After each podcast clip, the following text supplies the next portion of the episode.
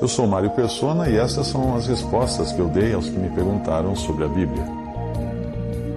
Você perguntou se Jesus poderia ter se casado. Não. Não. Absolutamente não.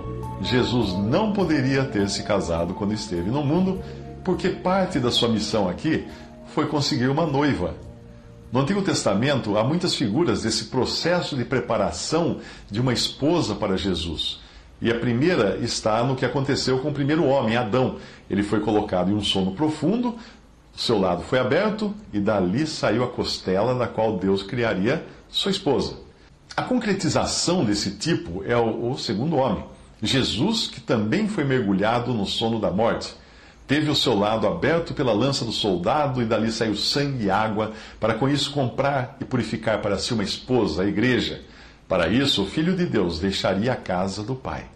Veja que o matrimônio foi criado por Deus para ser uma figura de Cristo e a igreja. E é por isso que coisas como adultério e casamento entre pessoas do mesmo sexo são tão abomináveis aos olhos de Deus. Um demonstra um comportamento, o adultério demonstra um comportamento que Jesus jamais teria para com a sua esposa, que é a infidelidade. O outro ataca aquilo que é uma figura de algo tão sagrado quanto a união de Cristo com a sua noiva, a igreja.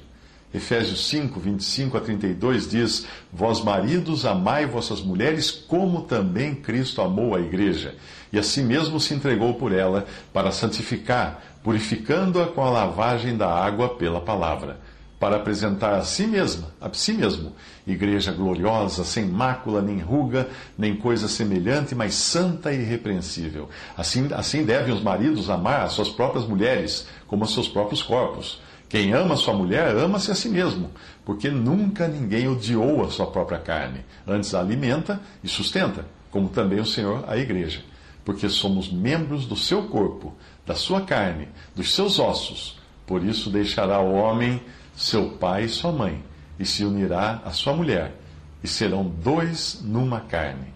Grande é esse mistério, digo, porém, a respeito de Cristo e da igreja. Outra figura de Cristo e sua noiva no Antigo Testamento é a de Abraão, que envia o seu servo a uma terra distante para preparar uma noiva para o seu filho Isaque. A ordem dos eventos é cheia de significado. No capítulo 22 de Gênesis, Isaque é sacrificado em figura quando sobe o monte levando às costas uma, a madeira do holocausto, que ele seria queimado naquele sacrifício, naquele holocausto, uma figura da madeira da cruz. No capítulo 23 de Gênesis, a esposa de Abraão, Sara, morre, numa alusão àquela que é chamada de esposa de Deus do Antigo Testamento, Israel, que está, foi deixada de lado na atual dispensação, enquanto a noiva de Cristo é preparada. Então, no capítulo 24, nós vemos em figura Deus enviando o Espírito Santo para buscar uma esposa para seu filho Jesus, tipificados ali, respectivamente, pelo pai Abraão, pelo servo, figura do Espírito Santo, e pelo filho Isaac, figura de Cristo. Portanto, para a pergunta se Jesus poderia ter se casado, a resposta é não. Mas para a pergunta, Jesus vai se casar? A resposta é sim. É que ainda não chegou a sua hora e talvez seja por isso que ele tenha dito à sua mãe justamente em uma festa de casamento que ainda não era chegada a sua hora. Em João capítulo 2, versículo 4, disse-lhe Jesus: Mulher, que tenho eu contigo, ainda não é chegada a minha hora. Mas logo nós participaremos como noiva de Cristo no casamento do Cordeiro de Deus. Apocalipse 19, versículo 7 diz: Regozijemo-nos e alegremos-nos e demos-lhe glória, porque vindas são as bodas do Cordeiro, e já a sua esposa se aprontou. Apocalipse 19, 9, e disse: Me escreve, bem-aventurados aqueles que são chamados à ceia das bodas do Cordeiro. E disse-me: Estas são as verdadeiras palavras de Deus.